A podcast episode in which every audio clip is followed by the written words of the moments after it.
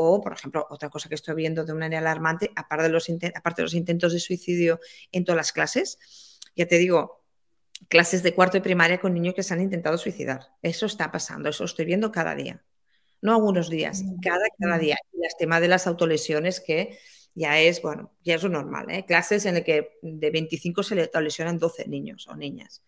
Y no te estoy hablando de niños de cuarto de la ESO, te estoy hablando de niños de sexto de primaria también. O sea, está bajando. Con 12 años. Con 12 y con 9. O niños de 9 años que, que te dice yo por la noche, cuando me miro en el espejo me insulto. ¿Vale? los problemas mentales empiezan justo ahí. Ahí es donde empiezan los, problemas mentales. ¿eh? Cuando hay una mala salud emocional, pues acaba habiendo una mala salud mental. Por eso es tan importante prevenir.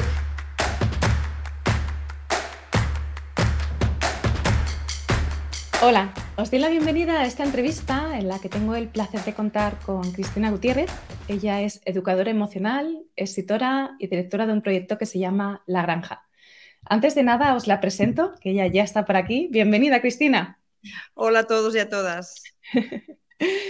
Eh, uno de los primeros nombres ¿no? que aparecen cuando, cuando, pones, cuando buscas tu nombre, ¿no? Cristina Gutiérrez, uno de los primeros conceptos que sale es la educación emocional. ¿Qué es esto de la educación emocional y por qué ahora es especialmente importante?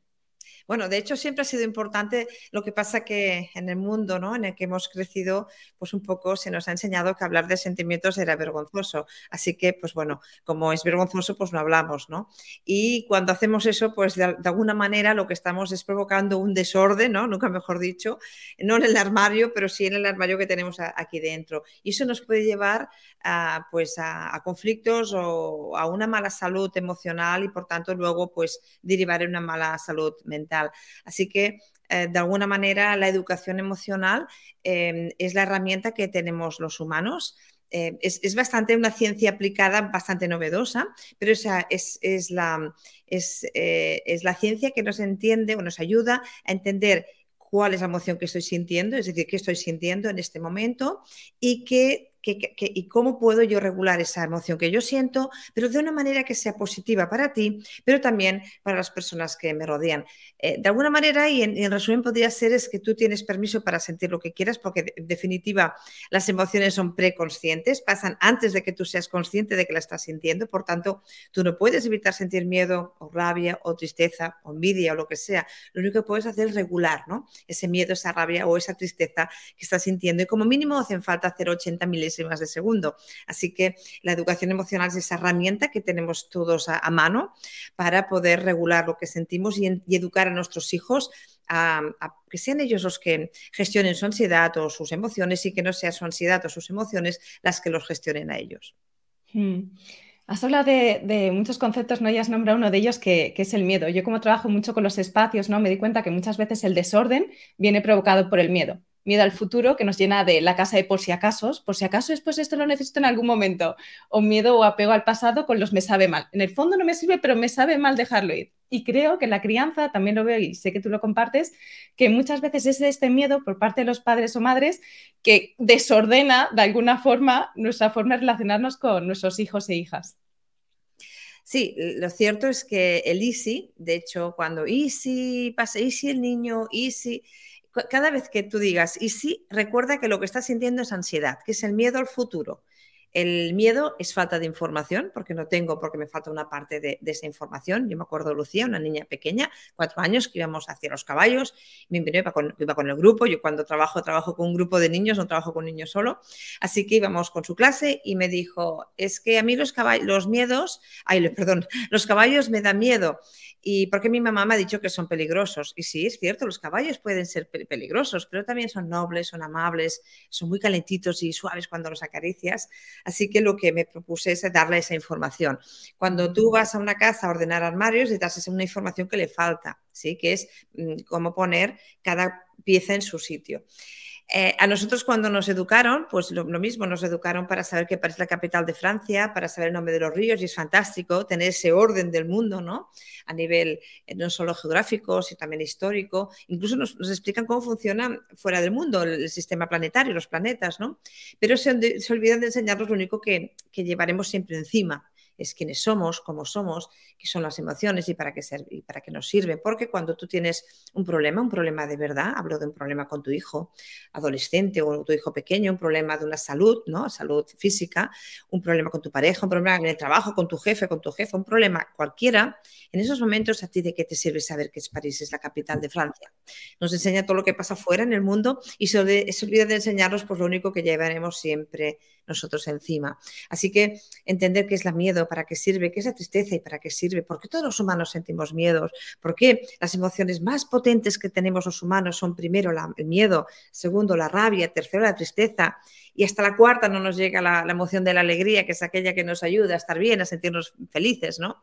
Pues bueno, porque estamos aquí en el mundo para sobrevivir como especie, no para, para ser felices, aunque estamos tan bien diseñados que si sabemos cómo gestionar nuestro sistema emocional, podemos, eh, pues eso, ¿no? Encontrar y esa felicidad que todos anhelamos, ¿no? Pero la felicidad no, se, confunde con, el contento, con el te compro una bici para que mi hijo sea muy feliz. No, una bici lo pondrá contento, pero nunca lo hará feliz, porque la felicidad es un...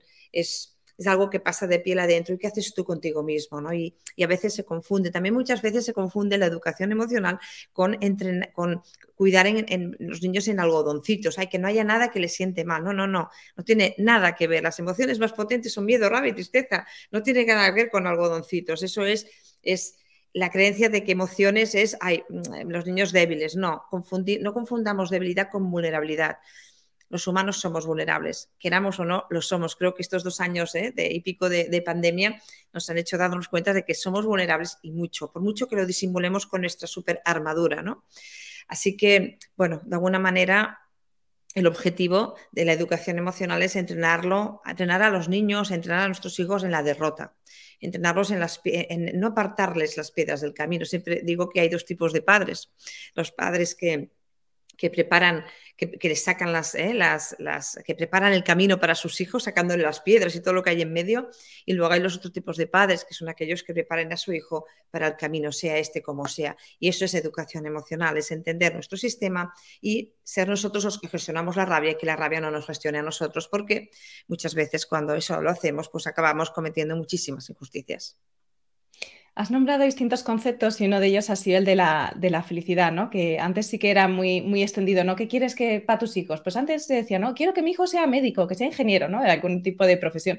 Pero ahora es muy común cuando se pregunta a los padres qué quieren para sus hijos, es muy común decir que sean felices. Solo que no siempre se sabe cómo, cómo hacer cumplir, ¿no? ¿Sabes? Como, ¿Cuál es el sendero para alcanzar ese objetivo que nos hemos planteado como padres o madres?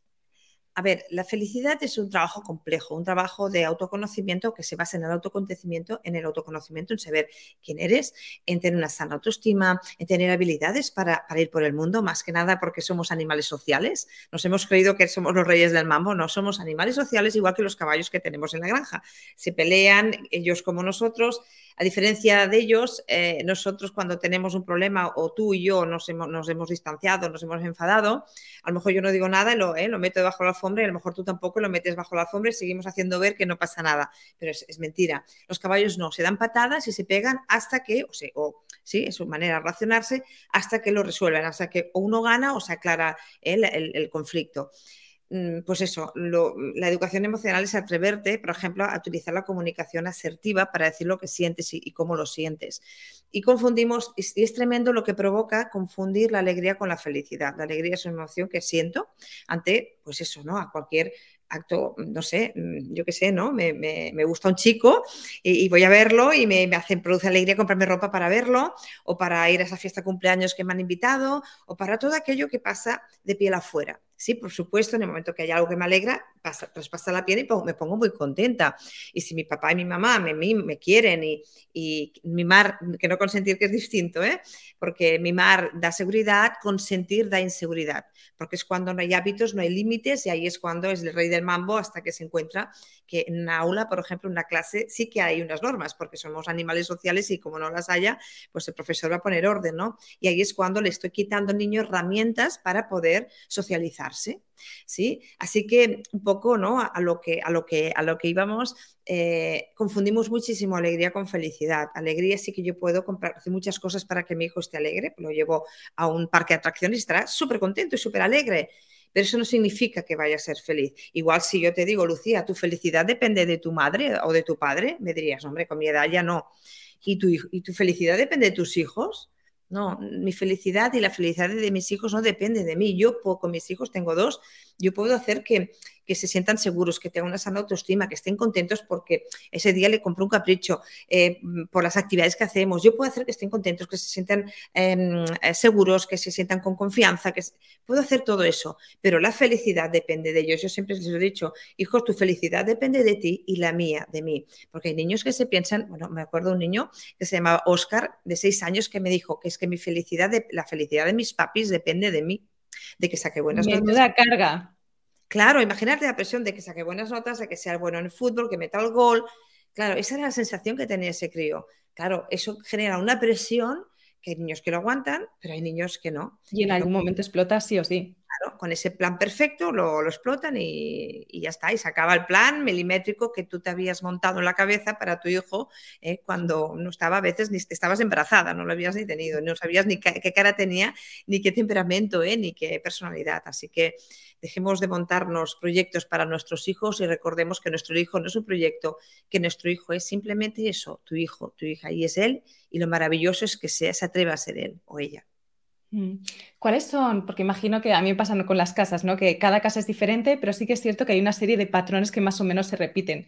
¿Cuáles son esas carencias emocionales más generalizadas que encuentras?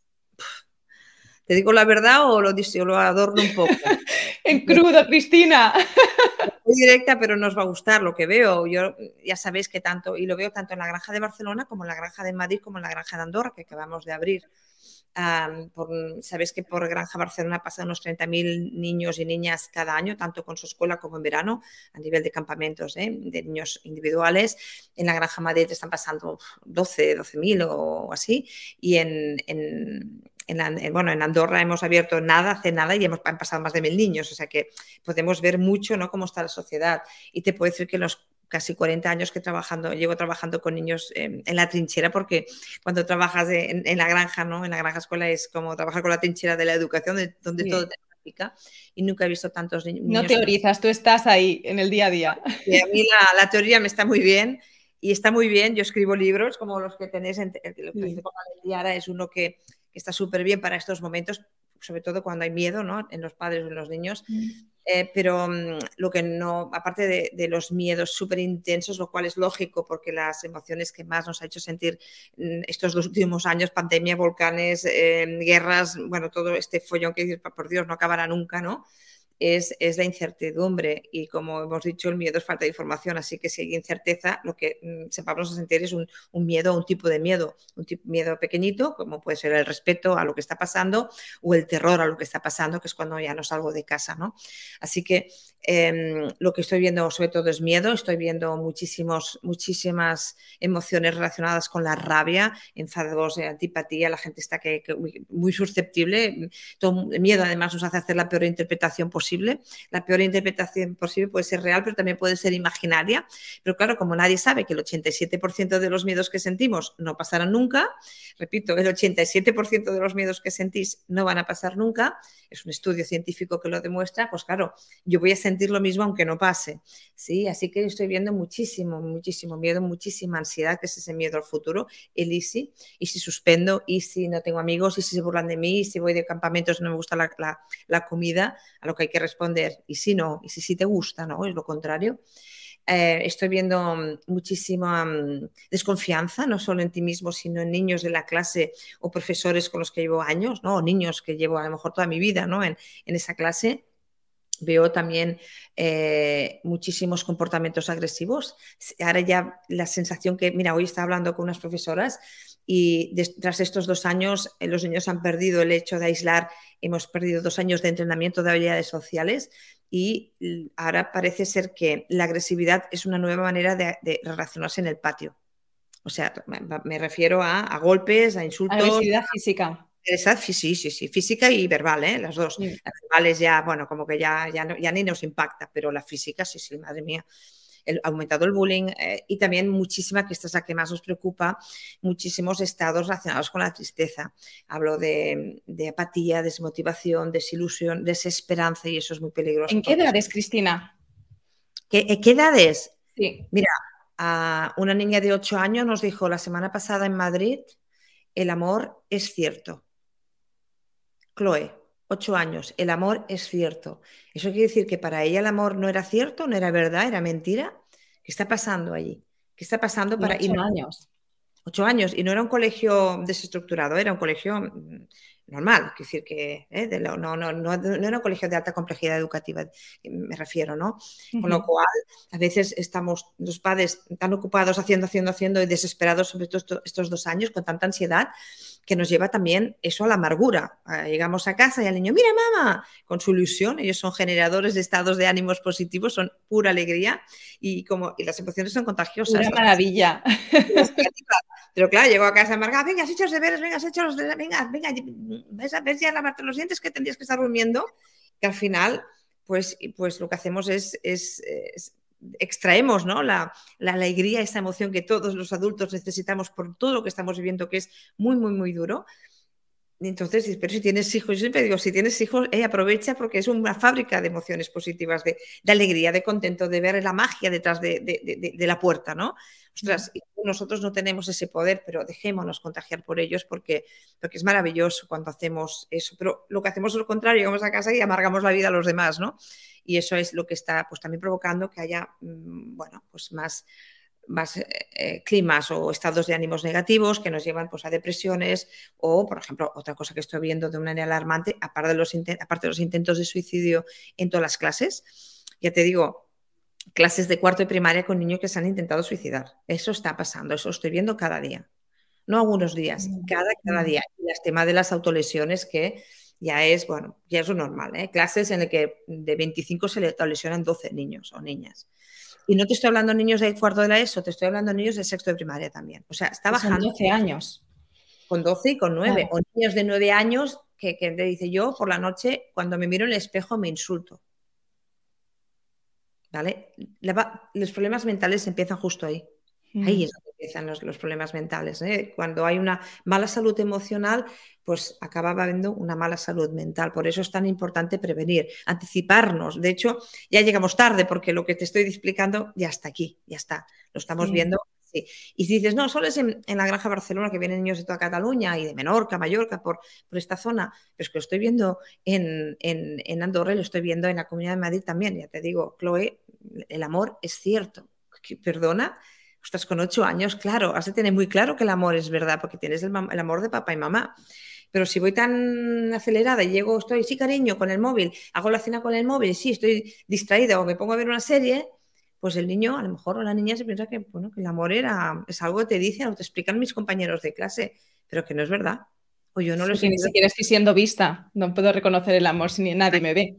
Exacto, y si dices, vale, ese es el problema y no hay herramientas, así que, bueno, pues mira, que sea lo que Dios quiera y quien sobreviva, que sobreviva y punto. Y vamos a sobrevivir en, en vez de a vivir. Bueno, vale, pero hay herramientas, hay herramientas para que una mañana una niña de 8 años que se piensa que el amor no es verdad, salgas diciendo que el amor es cierto. Otra niña, Laura, de 8 años, que se marche diciendo he dejado el miedo en el bosque porque no me lo quiero llevar conmigo. Decir, hay herramientas, la educación emocional, sobre todo yo abogo por la educación emocional aplicada, es la que funciona, a nosotros nos funciona, así que, ostras, pues aprovechémoslo. ¿Cómo hacerlo? Hay libros publicados. Yo tengo el de Crecer con la Antía y el de, de Grijalvo y el de Entrenado para la Vida, de plataforma editorial. Los dos nos pueden ayudar dando herramientas y recursos reales, que es lo que al final escribo. Escribo de lo que veo, de lo que, de lo que estamos viviendo cada día en la granja y, y de los zascas que nos dan los niños que te dicen en qué punto exacto estás como padre, madre, educador. Y si tú pensabas que sabías, va, va a ser que no. Y al final cuando trabajas con niños o te espabilas o te espabilas, porque es que no, hay más, ¿no? Es inevitable. No todo está, claro. O te espabilas o no miras, o te evades. Exacto, o te pones con el Netflix y ahí te enganchas en el sofá y ahí ya entras en estados de desmotivación, apatía, desesperanza y eso ya es, bueno, y ahí ya vamos directos a la patología, directos además, directos. Si hace dos, tres, yo siempre digo, si hace tres meses que no tienes ganas de sonreír, que estás apático, desmotivado, que, no sé, que no tengo ganas de levantarme del sofá, ves ya directo a, un terapeuta para que te ayude y, antes de que eso se haga más, más, más interiorizado y cueste muchísimo más de, solucionar. Mm. Sí, también porque estas cosas como que en etapas más tempranas es cuando es más fácil, cuando etapas más, cuando los niños son más mayores se vuelve siempre todo más complejo. Porque está más enraizado. Te he dicho que te diría la verdad, lo siento, pero... No, no, es perfecto, gracias Cristina, se agradece. Pero o no, necesitamos los algodones. Claro, eh, o, nos ponemos allá las pilas y ya te digo, cuando nosotros entrenamos o desarrollamos las competencias emocionales en los niños, bueno, y en adultos, porque también, también trabajamos con muchas empresas, em, mm, lo hacemos entrenando con retos. O sea, ¿quieres liderar? ¿Quieres liderar tu vida? Yo te doy un caballo de 500, de 500 kilos, te doy la, la cuerda y digo, venga, que te siga a ver si consigues que te siga. Y solo depende de cómo tú caminas, de tu autoestima, de tu seguridad, tu confianza, el caballo te seguirá o no te seguirá. Si no estás seguro de ti mismo, si no hay confianza en ti, el caballo se va a quedar parado. Ya puedes estirar que 500 kilos no, no, no, no es fácil. No lo mueves. Pero ahí es cuando trabajamos y, cuando empiezan los niños a pisar fuerte, a, veces incluso tengo que eh, taparles los ojos para que dejen de pensar y empiecen a sentir. Y cuando empieces a conectar contigo mismo, cuando conoces, encuentras tu corazón y ves que está latiendo y que existe, eh, ahí es cuando das un paso y de repente magia, el caballo te sigue. Sí, no es magia, es educación emocional. Mm. Cristina, has nombrado un concepto antes cuando hablabas, que es el tema de la derrota, ¿no? Hace poco le hice una entrevista a, a Joan Funes, que él habla sobre el tema de la adolescencia, Jaume Funes, que habla sobre temas de la adolescencia, y él decía la importancia de, que dejemos que los adolescentes se equivoquen, ¿no? Y ese permiso. Y tú también lo hablas con, otras características, ¿no? Como en, etapas incluso desde, más pequeños, ¿no? Él, ¿Nos puedes hablar un poco de este concepto y la importancia que es que nuestros hijos e hijas se equivoquen y, que, puedan eh, gestionar eso en su vida? Sí, es que eh, eh, no dejar que tu hijo se equivoque es sobreprotegerlo. ¿Sí? hacer tú lo que puede hacer él por miedo a que el profesor le pegue la bronca, por miedo a que no se sienta bien, por miedo a que no se sienta capaz, por miedo a que no sea feliz, por miedo, miedo, miedo. El miedo ya está, acuérdate, es falta de información, pero ¿lo has probado? Niños con seis años se puede hacer cada día la merienda, los niños han de poder llevar su mochila al cole porque si no, realmente cada vez que yo le llevo la mochila, a veces me dice, es que no, hay no tengo tiempo, tengo prisa. Digo, ya, precisamente porque tenemos tan poco tiempo, porque no aprovechar ese poco tiempo que tenemos en entrenarlo en todas aquellas capacidades o habilidades o competencias que tú crees que tu hijo necesita para la vida y que tú sabes mejor que nadie lo, que se necesita porque ya tienes una edad, ¿no? Lo, tenemos todos. Seguramente, eh, cuando, cada vez que yo le llevo la mochila, al, cole le estoy diciendo, le estoy diciendo, ya la llevo yo porque tú no puedes. Cada vez que soy yo el que discuto una nota del examen de mates de, mi hijo de la segundo de la ESO, le estoy diciendo, ya, ya discuto yo la nota porque tú no puedes. Y al final el niño se lo acaba creyendo. Yo creo que no puedo, si creo que no puedo, me baja la autoestima, me vienen los miedos, la desconfianza y la inseguridad.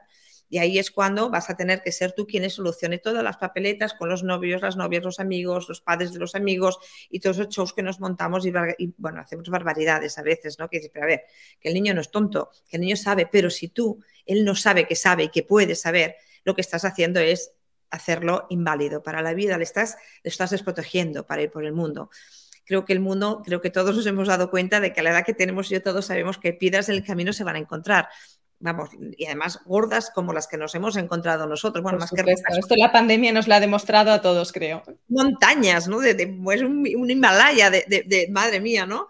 Que a quién se lo imaginar todo lo que estamos viviendo. Ostras, que, tú decides en qué lo quieres educar. Solo para el éxito, ¿vale? Ningún problema, es tu decisión. Entonces, ocúpate hasta que tú tengas, hasta que te mueras, vas a tener que sacarle las piedras en el camino, porque él no va a saber. Si tú quieres ser ese padre que no prepara al hijo y no al camino, sí que vas a tener un trabajo ahora más duro para, sí, cuando son pequeños es más duro, porque a veces confundimos, yo como lo quiero mucho le doy todo lo que quiero. No, si tú le das todo lo que quieres, no lo quieres mucho. Lo quieres fácil, pero no mucho. Querer mucho es tener que decir no, el no porque te quiero. No, hijo, porque te quiero. No te voy a comprar eso porque te quiero. Y no voy a permitir que, que mm, insultes a tu profesor o hables mal de tu profesor porque te quiero. ¿Sí? El no porque te quiero, eso es el amor verdadero, el amor, el amor difícil. Ahora en día es difícil porque con los grupos de WhatsApp parece ser que, ¿no? Que si no eres una madre es un poco el síndrome de la familia perfecta, ¿no? No sé si lo conoces, eh, Lucía, el síndrome de la familia perfecta, ¿eh? es es eh, casa perfecta, cuerpo perfecto, dientes blancos perfectos y para complementar el cuadro hijo perfecto, con lo cual todo es ser un marco perfecto. No, el niño se va a equivocar, se va y si no se equivoca no va a aprender porque la equivocación es la base del aprendizaje. Y cuando yo no recibo un no, ahí es cuando notoreo la frustración. El 35% de los universitarios en España toman antidepresivos y ansiolíticos por la tolerancia cero a la frustración, porque no soporto un no. Un no ni siquiera cuando le pido a una niña, a una chica a salir conmigo no soporto un, suspenso. Y como no lo soporto, mi padre va corriendo a la universidad a discutir con el catedrático, ¿no? Cuando en la Universidad de Barcelona, eh, en la UB de Barcelona, hay un cartel que pone prohibida la entrada a los padres. Eso lo he visto con mis ojos. Aquello que dices, a ver, chicos, ¿qué estamos haciendo? El cartel quiere decir que antes ha estado el hecho. Ha habido, no, que ha habido una cola de padres discutiendo. Digo, eh, el niño se ha de frustrar. Y yo siempre digo a los padres, tú escoges, porque hay padres que me dicen, con tres años me vienen a traer el niño ¿no? en verano en el, campamento de día que hacemos, en ese urbano, que lo recogen por la mañana y por la tarde. Me dice, mi niño no quiero que llore, me lo entrega y digo, no, no, no te marches. Pues ya te lo puedes llevar porque el niño va a llorar. Y al final les digo, tú escoges, ¿qué quieres que llore? ¿Con tres o con 18? Porque para aprender a veces hay que llorar las secciones que no nos gustan. Así que tú escoges. Yo, lo único que puedo decirte es que un niño de tres años es bastante soportable verlo llorar. Un niño de 18, no sé si lo habéis visto alguna vez, pero ver un niño de 18 años o de 16 o de 20 años llorar es francamente duro, incluso para mí que llevo, tengo más tablas que, vamos, ¿no? Ya tengo una edad. Pero por, yo, cada uno que decida lo que quiere para, para, su vida o para la vida de su hijo, pero mm, darle todo lo que quiere no lo va a hacer mucho más feliz ni más feliz. Quererlo, mimarlo, sí, consentirlo, no. Así que, bueno, yo digo lo que pasa, lo que yo veo. todos los niños que yo he conocido, y pasan 30.000 cada año, todos los niños que he visto sobreprotegidos, cuando me llegan a la ESO, son niños con baja autoestima. Todos. De momento no he encontrado ninguno que, sea lo contrario. Esos son mis números desde la realidad, desde la, ¿eh? desde la trinchera. Así que cada uno que decida lo que quiere y lo que no. Sí, aparte, como bien has dicho, son esos pequeños detalles, ¿no? Son, son pequeñas cosas del día a día, que se pongan los zapatos cuando es muy pequeño y ya puede ponerse los zapatos solos, que ayude en casa poniendo la mesa o ayudando a poner la mesa cuando ya tiene una cierta edad, que haga, parte de, la comida cuando ya sea más mayor, que son pequeños detalles. Exacto, sí. deberes, que sea responsable de lo que tiene de deberes del colegio. Exacto, mira, en este libro de Entrenado para la Vida, ¿sí? Ahí explico más desde el entrenarlos, el por qué es importante entrenarlos para la vida, en, la autoestima, esa importantísima para cuando los que te rodean no te quieren, para que tú puedas seguir queriéndote a ti mismo, en la autonomía para poder decir no o para no ser dependiente, o en la fortaleza interior, que es lo que todos queremos para, para nuestros hijos. Y en el otro, en el de crecer con valentía, este está ahora, claro, con el rollo de, claro, crecer con valentía es superar el miedo, ¿no? Ahora, pues parece que sea un, libro escrito para la pandemia, pero de verdad que lo escribí dos meses antes de que explotara la pandemia. Y ahí, por ejemplo, hay una parte de comunicación en que digo frases que tú puedes decir a tus hijos cuando tu hijo tenga miedo, y si suspendo, y si no, o por ejemplo, eh, es que, y si me da miedo, no sé qué, ¿no? Ir de campamentos Em, decirle a tu hijo, no, no tengas miedo, no, no sirve para nada, lo que os he dicho. Las emociones son preconscientes, pasan antes de ser conscientes de que las voy a sentir, así que no sirve de nada que le digas que no. Pero en vez de decirle, no, no tengas miedo, dile, ¿sabes qué? Tu valentía es mucho más grande que tus miedos. O sabes, cuando, cuando conquistas el miedo, este te deja en paz. Frases que están en el, de hecho, cada capítulo lo encabeza una de esas frases, 35 frases que yo creo que hemos de decir a nuestros hijos antes de que cumplan los 18 años, como mínimo una vez en su vida, ¿no? Para que, bueno, para que al menos no les pase como a mí, ¿no? Que a mí nunca me dijeron ni, me hablaron tanto en la escuela ni en familia, ¿no? De estas cosas de la educación emocional, porque son cosas que no, que no, que en mi época pues no existía, ¿no? Así que eh, existía de otra manera, ¿eh? a través de valores, eso sí, pero ahora se puede conseguir y más con los problemas que estamos encontrando, que son muy bestias, ahora mm, no solo es importante, es que además es súper urgente y por eso estamos creando una especie de movimiento para dar herramientas y recursos a, través de, quien sea, ¿eh? a través de, mm, bloggers como, ¿eh? espacios como el tuyo, en el que además de poner orden en, el armario, también podemos poner orden en este armario que tenemos y recordar que tras esta pandemia, todos siempre antes de la pandemia tenemos una especie de habitación desordenada ¿sí? En el que cuando hay algo que, eh, esa relación que nos rompió el corazón, no, la resolví y la, la, he metido ahí dentro, ¿no? Aquella discusión con mis hermanas, las metí ahí dentro. Aquella discusión con mis padres, porque el problema lo metí ahí dentro con mis primos. Aquella vez que me despidieron de un trabajo, por ejemplo, ah, lo pongo ahí dentro. Aquel suspenso, aquellos sueños, ¿no? Rotos, los pongo en esa habitación desordenada. Y cada vez que paso por delante, lo veo de, uff, no, no, paso por largo porque es que no tengo tiempo, tengo prisa, es que estoy muy liada, no puedo, no puedo. Pero claro, llega la pandemia y nos empieza a costo de aquello que yo no he podido gestionar, pues lo, voy, lo, meto ahí dentro, ¿no? Y llega un momento que hemos vivido tantas cosas tan intensas estos dos años que parece que encima que no se acaba esto nunca, pues eso lo único que hace es que la habitación esté tan abarrotada que la, la puerta se ha abierto. Y ahí es cuando dices, uff, pero para hacer eso, entrar ahí dentro y ordenar, tú lo sabes, hace falta pues una actitud positiva, ganas, ¿eh? optimismo, ilusión. valentía. Valentía, ¿eh? y a lo mejor eso no, no me siento capaz en este momento. No pasa nada si no puedes ahora. Intenta entrar algún día para ordenar alguna pequeña cosa, lo que sea, lo último que, haya entrado, si quieres y poco a poco, pero no, no pases de largo cada día porque ahí es donde está, radica la enfermedad mental, en ese desorden que se ocasiona en nuestro cerebro, igual que se ocasiona en cualquier, en cualquier armario. Además de que ordenar es terapéutico, eso ya creo que lo sabes. Sí, son todas esas emociones ¿no? que dejamos ahí atrapadas y que creemos que por quitarlas del medio ya no están, pero siguen estando ahí, solo que no están aparentemente a la vista. Es, lo que te decía de la armadura, ¿sí? Yo mm, no sé a qué edad tú empezaste a generarte tu armadura, qué curso ibas. Nos ponemos esa armadura para que no nos hieran, ¿no? no nos, si no nos hagan daño, no sé a qué curso empezaste tú. Yo me acuerdo que empecé en segundo de primaria. El otro día lo preguntaba a adultos y me decían que con cinco años ya lo hacían. Niños de tercero me dicen que con, en P5 o en primero lo tienen clarísimo. Y, la armadura va pues para que no me hagan tanto daño, pero si yo separo la, la palabra armadura... Esconder mi vulnerabilidad. Mm. Claro, escondo la vulnerabilidad, pero confundimos vulnerabilidad con debilidad. La vulnerabilidad, la vulnerabilidad nos hace humanos. a nosotros nos gusta lo perfecto, pero no nos enamoramos de lo perfecto. Nos Conectamos con la vulnerabilidad. Mm. Exacto, porque somos humanos. Entonces confundimos debilidad con, eh, con, emociones o con debilidad. No, nada más lejos de, de, la realidad. Pero si yo te separo la palabra armadura, ¿qué queda? Arma dura. Armadura que es en lo que nos convertimos, en disimulamos que podemos con todo, que venga, doy, doy, doy, eh, sí, sí, bla, bla, bla, va todo bien, todo guay, guay, y contra, y cuando paro y veo la habitación digo, no, no, he de seguir corriendo para no verla, para seguir pudiendo tener una súper excusa para pasar de largo. Bueno, tú misma, pero antes o después vas a, la habitación te va, va a salir todo y, ¿sabes aquel armario, no? Que se te abre y se te cae todo encima.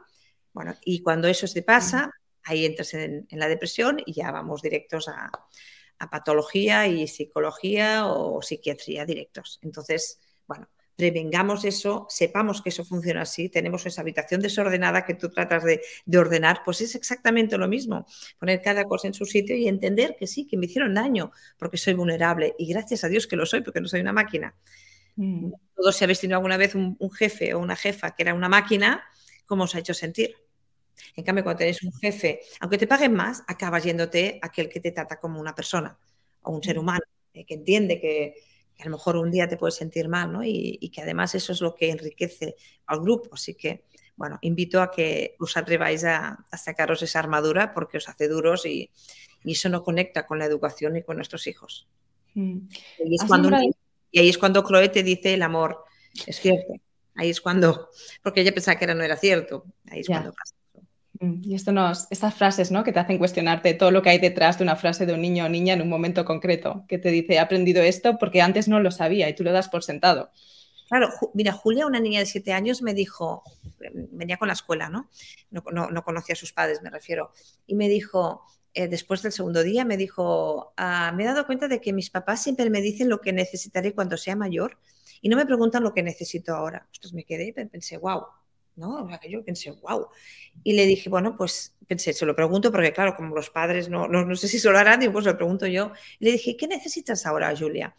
Y me dijo, esta niña hacía Kumon, no sé si sabes lo que es el Kumon. Es, ah, el aprendizaje, sí. Sí, es un extraescolar para que seas más crack de las mates. Luego hacía música para tener oído, danza para tener un cuerpo esbelto e inglés, por supuesto, porque de mayor le necesitaría para un trabajo claro, hacía todo eso. Entonces yo pregunté, digo, vale, ¿qué, ¿qué necesitas ahora? ¿Sabes qué me dijo? Llegar a, casa y jugar los tres, era hija única. me quedé. Que lo primero que hice fue corriendo a casa y preguntarle a mis hijos qué necesitan ahora. Porque pensé, hostia, es que yo tampoco se lo he preguntado. Y entonces fui corriendo a preguntar, bueno, corriendo a la noche, oye, ¿qué necesitas? Ah, porque es verdad, es que hay que hacer esto para cuándo. Ya, pero el niño, Julia tiene ahora siete años. Ostras, paremos el carro, paremos esta, esta especie de carrera, ¿no? En maratón en la que estamos inmensos, paremos la bola esta que parece una elevadora que nos centrifuga constantemente y, y si yo tengo prisa como madre, vale, pero no, no es justo que también tenga que... Eh, pues que mi hija tener la misma, ¿no? Porque hago que mis prisas tengan que contagiarse a ella cuando ella es una niña y tiene que simplemente vivir la vida y el, aquí y el ahora, ¿no? Que es lo que ahora necesitamos, el parar y el famoso mindfulness, es el aquí y el ahora porque me paso la vida agobiando, corre, corre y ahora hago mindfulness para, pero ¿qué sentido tiene hacer mindfulness y cuando llega sale de hacer casa de mindfulness, venga, va, va, va, va, va, ¿sí? Aparte que no se acaba, que no es un bababa que llega el viernes y ya está, es un bababa eterno que cuando sea la clase de danza, después será la universidad, después la boda, después no sé cuánto. Exacto, tener hijos y, hacer el, yo ideal ese que te aleja de tú y al final dices, no, no puedo, no puedo. Y es cuando los niños, pues bueno, eh, el plan fantástico que nos habíamos montado milimétrico con esa escuela, con ese sistema educativo, con ese libro que me he leído que es la hostia, eh, hago todo eso y al final el niño me, rompe todos los planes. Entonces, cuando vienen los papás con 12, 13 años, sus hijos, me dicen, Cristina, he hecho todo, se lo he dado todo y, y, mira lo que me hace, es que no lo entiendo, no entiendo nada, si mi vida se la he dedicado a él. Y ahí es cuando le he dicho, si precisamente es eso, es que has dedicado tu vida a él y le has dado todo. Es que a un niño no hay que dárselo todo. Al niño hay que vivir con él como un ser humano, es de él y tú y yo qué sé, y igual, y de la misma manera que tú le has de cuidar a él, él tiene la responsabilidad de cuidarte y respetarte a ti. Y si no le enseñas a cuidar, solo a que me cuiden, pues eso es lo que tienes ahora, hija, porque al final siempre estamos entrenando a nuestros hijos, siempre. Y si yo le llevo la mochila estoy, o le hago los deberes, que eso, madre mía, hicimos una encuesta, el 82% de los profesores admitían que alguna vez quien había hecho era los, los deberes era el padre con, o la madre con la letra, la ortografía del padre y la madre. Pero a ver, ¿qué sentido tiene hacer tú los deberes? ¿no? Pues yo qué sé, si no te gusta que él haga, cambio de un cole que no haga deberes, pero, pero pues bueno, no te gusta hacer algo, pues te fastidia, no te cae tu, bueno, pues aprende a, que, a, relacionarte con gente que no te gustará, porque en tu vida, en el trabajo, vas a tener un jefe o un compañero que no te gustará, y ahí no voy a ir yo, que también me pasa, vienen los padres a hacer las entrevistas de trabajo, eso también nos lo dicen las empresas como InfoJobs con las que trabajamos con sus equipos, y dices, a ver, pero eh, que, a veces estamos todos un poco tontos, o sea, es que no, no, no tiene sentido nada de eso. No tiene sentido. Eh, aquello nos estamos riendo, pero eso es una realidad y ese niño va a tener un montón de problemas y la madre aún más, ¿no? Padres y madres absolutamente desesperados. Sí, porque es imposible controlarlo todo. Claro, y en etapas más pequeñas puede parecer o puedes tener la apariencia o la ilusión de que sí, pero claro, conforme van creciendo cada vez es más difícil, entonces es insostenible para todo el mundo. Recuerdo que me viene un padre súper majo, así joven, ¿no? 35 años, así empresario, y me dice, Cristina, me, viene en verano y tiene un niño de cuatro años, que es majísimo, pero es un poco trasta, pero es majísimo, un niño precioso, ¿no? Y me viene así todo con su corbata, traje, ¿no? Venía, porque lo dejaba y se iba corriendo a trabajar, ¿no? Y me venía y dice, Cristina, tengo dos carreras, un máster y una empresa con más de 50 trabajadores a los cuales gestiono, mm, creo que bastante bien y te lo juro que no puedo con mi hijo de cuatro años. ¿Qué hago? Estoy desesperada. Es que hace lo que le da la gana, no me hace caso. Y, dice, ven, ven que tú y yo vamos a hablar, ¿no? Pero primero pon límites, se enfada, fantástico, que llores, es fantástico, pones un límite y llore, ostras, estás educando súper bien, lo estás entrenando en el que hay límites y como animales sociales necesitamos los límites para sobrevivir como especie, porque si no, cada uno llegaría al trabajo a la hora que quisiera y todo el mundo haría lo que quisiera y eso no tiene sentido en una especie como la nuestra que es social. Mm. Has hablado, ¿no? Y ahora nombrabas también a este, este padre, ¿no? Que dejaba al niño y se iba corriendo, ¿no? Esta aceleración que tenemos que de alguna forma inculcamos en, nuestros hijos, porque yo tengo un hijo de cinco años y el tío no tiene prisa, es decir, no tiene ni conciencia del tiempo. Está aprendiendo ahora el tema del tiempo, de mañana, a veces dice mañana es para referirse a ayer. Esto es algo realmente aprendido. Entonces, esta aceleración no es innata. Yo esto lo tengo clarísimo. No, no es nada y nada. Mira, yo tengo niños desde los tres años que nos vienen hasta los, bueno, tengo de, niños como hasta universitarios, ¿eh? tengo eso, bachillerato, y tengo incluso gente de la tercera edad que me viene. Todo día vino un grupo para trabajar liderazgo, niños, niños no, de 80 años, ¿eh? tercera edad. Niños de 80 años. Niños de 80 años, porque también son niños de, de, 80 años, ¿sí? Entonces, eh, no, tú, por ejemplo, cuando vas a llevar al cole al niño, ¿sí? Esto te voy a explicar algo que me, que, me explicaba Jordi Menos, un bueno, trabajamos también con él en la granja, es un gran eh, terapeuta de narrativa y aprender a través de los cuentos, ¿no? Y lo que hacen los niños es que con, con cuatro o cinco años lo llevas al cole y ve un, un, hormiguero ¡ah! y, si estás en el semáforo, flipa. Todo, todo. Esa bota, ese caracol. Ahí ahora no existe nada más que ese hormiguero fantástico, maravilloso, y observa, ¿no? La curiosidad, las sorpresas, esa, tú siento la, emoción de la sorpresa, abro los ojos, ¿no? Esa es la que me conecta con la curiosidad, que es la que necesitamos para el aprendizaje. Entonces, ellos se, se, se sorprenden solos, ¿sí? ¿Y pero qué hago yo en ese momento? con su sorpresa, con su creatividad, esa que se inventa, que están ahí haciendo un ejército para luchar contra no sé quién, se inventan sus cuentos, ¿no? Les tiro, digo, pues se ponen verde y tengo que cruzar la calle para ir al cole. Ah, venga, niño, deja de tonterías. Y ese niño coge su creatividad, su sorpresa, su capacidad de curiosear, de curiosear y se la pone en el bolsillo. Estoy en clase con cinco años y miro por las nubes, estoy mirando por la ventana las nubes y, me imagino, pues eso, ¿no? Un caballo galopando por entre el cielo, porque la nube es un caballo y la otra nube es un no sé qué, ¿sabes? Tiene su imaginación. La profesora dice, deja de tonterías y ponte a la lección, mira la pizarra. Y coge su creatividad, coge su, capacidad de sorpresa, coge, su capacidad de, curiosidad y se la vuelve a meter en, el bolsillo. Y así van pasando los años, los, ¿eh? los días, los años, las semanas, y acabo la universidad, donde evidentemente eh, la parte de creativa, pues es, hoy en día aún es bastante, los que hemos ido un poco a la universidad sabemos de qué va, y llegas a un trabajo y te dicen, eh, necesito que seas creativo porque tenemos un, pollo aquí con una pandemia mundial que hemos de cambiar casi todo, así que saca tu creatividad. ¿Qué hace este chico o esta chica? Mi creatividad, pero se quedó en el pantalón de P5 cuando, y, y tengo que ir a casa a recuperar el pantalón la tengo ahí escondida en los bolsillos. Por supuesto, todos tenemos esa capacidad dentro, aunque la hayan inhibido tanto el sistema educativo como la educación, ¿no? Esa estresante y acelerada en la que vivíamos antes de la pandemia y que parece que ahora vuelve a instaurarse.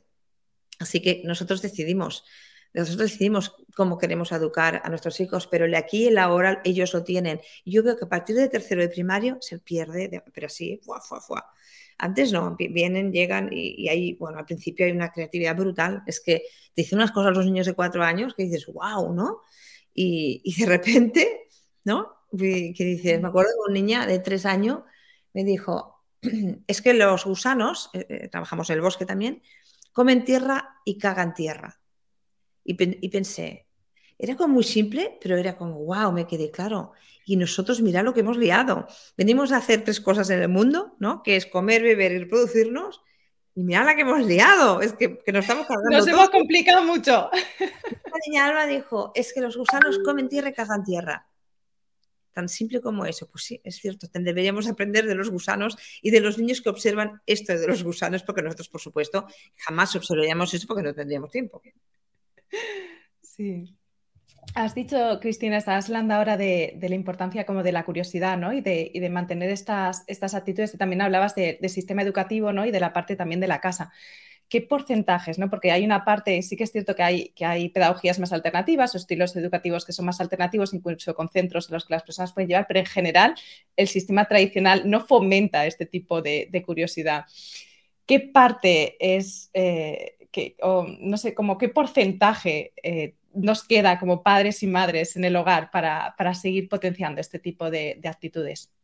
A ver, eh, salvo dignas excepciones y hay comunidades en que están un poco más adelantados, eh, Tenerife, Navarra, ya están dentro del sistema educativo tratando de, siempre abogo, siempre por favor, por favor, no lo hagáis teórico, la educación emocional a ser vivencial para que sea verdad, para que se interiorice el, aprendizaje. Em, sí que es cierto que eh, no solo no, no, el sistema educativo no en general, eh, hablo en, España, no solo no facilita la creatividad, sino que incluso la inhibe y la esteriliza. Es decir, hace el, paso contrario, ¿no? Porque si no inhibiera, seguramente otro, otro canto cantaría y otra cosa nos encontraríamos nosotros los que estamos cada día viendo un montón de niños y niñas y chavales. Así que bueno, yo lo que os invito a que seáis vosotros los adultos los primeros en, entender qué sentimos, en saber quiénes sois, eh, en descubrir cuál es tu talento, cuál es tu, en qué brillas, qué te hace única, especial y diferente. Creo que ese sería el, objetivo máximo ¿no? de un sistema educativo, salir sabiendo quién es Cristina pero yo salí sabiendo de mates, de lengua y, de francés. Y mi idea de qué carrera elegir. que ni idea de que tenía que saber quién era Cristina, porque no sabía cómo que Cristina, yo, pues, yo qué sé, Cristina, no sé, soy un nombre y un apellido, ¿no? Entonces es que ni idea ni de eso, ¿no? Y eso, claro, acaba siendo una Cristinita que va por el mundo con la mitad de información, la que te han enseñado, que sirve para una parte de, la vida en el mundo, pero hay otra parte que no, y que cuando te confrontas ante un problema, ahí es cuando sale, sale, se abre todo y te sale lo que no, no, sabes, ¿no? Y ahí es cuando te sientes absolutamente perdida, como ir en un, en un barco en el que no tienes ni timón, ni vela, ni nada, estás a la deriva, ¿no? Y ahí es cuando eso asusta y da muchísimo miedo. Así que yo lo que os propongo es empezar por vosotros, empezar leyendo libros prácticos, si puede ser, eh, haciendo actividades en familia para conoceros mejor. En la granja hacemos actividades también, o sea que solo, hay pocas, solo hay, tres, ¿no? Pero si no puedes en la granja en la que trabajamos intencionadamente, ¿no? Aspectos eh, del trabajo en equipo en familia, eh, aspectos relacionados ¿no? con el día a día, ¿no? Mm, con la gestión emocional, con los problemas, con, con el conocernos, saber quiénes somos pues no sé, solo el hecho de ir al campo, pasear por el bosque o la playa y simplemente jugar juntos a cartas, hacer cosas intentando apagar pantallas, yo creo que que, ya te da muchísima información y sobre todo hablando. Pasa algo, nosotros además en, la web de, la granja, lagranja.top es una web en la que hay recursos, que hay un montón de recursos gratuitos en que juegos de cartas, libros, cuentos que te ayudan. Ahí tengo una colección de cuentos muy bonita que se llama Cuentos para que los niños se duerman y los padres se despierten. Y que, que que hay mucho material, ¿no? En, tanto en nuestra web como muchos más autores, muchos más educadores emocionales y, personas especializadas en que ven que, y sobre todo maestros, en que cuando utilizan esas herramientas, un poco es lo que me pasó a mí. Yo no hago educación emocional porque a veces me dicen, uy, has sido una visionaria. No soy una visionaria de nada. Yo recuerdo el año 2002-2004, cuando llevaba más de 20 años trabajando cada día con niños, me di cuenta de lo que siempre me había funcionado para trabajar con ellos, dejó de funcionarme. Ya no conseguía modular actitudes ni comportamientos y ya no me escuchaban como antes. Así que, aparte de frustrarme y quejarme durante dos años, pero claro, después de dos años de quejarme me di cuenta de que todo sigue igual. Así que pensé, ostras, si los niños han cambiado, ¿qué podemos hacer de, distinto? Y ahí empezó todo, ahí empezó la investigación, la búsqueda y durante 12 años hasta crear el método La Granja, que está demostrado científicamente y eso nos llevó a trabajar con los deportistas de la Masía del Barça, con niños enfermos de, en el Hospital San Juan de de Barcelona, por ejemplo, y, y bueno, con Universidad Complutense, con Universidad de Barcelona a trabajar y hacer ese boom, donde ahora hay esa expansión, donde se están abriendo centros de, la granja en, diferentes puntos de España, pero incluso fuera de, España ya estamos trabajando ¿no? en, en Estados Unidos incluso, así que y en Sudamérica, así que todo no viene de, que soy una visionaria, de nada. Soy, estado, estaba desesperada y mira, y buscando, buscando, eso sí, soy como muy insistente, muy pesada. Y, ahí, curiosa. Y, bueno, más que curiosa es que los niños me dan unos zascas que, bueno, es que, me, que claro, es que además cada día que al final pensé, jolines, ¿no? Estuve a punto de dejar mi trabajo porque veía que yo no me había hecho mayor, que ya no servía para esto. Y bueno, mira, y y el no dejarlo, es un poco, el resumen es como el libro este de que lo creo que lo explico en Crecer con Valentía, que al final conseguí que, que mi valentía fuera siempre un poquitito más grande que mis miedos. Cuando consigues eso, tiras para adelante. No hace falta no tener miedo, ¿eh? porque puede, no, hemos de confundir miedo con temeridad. Temeridad es la, ausencia de miedo, valentía no.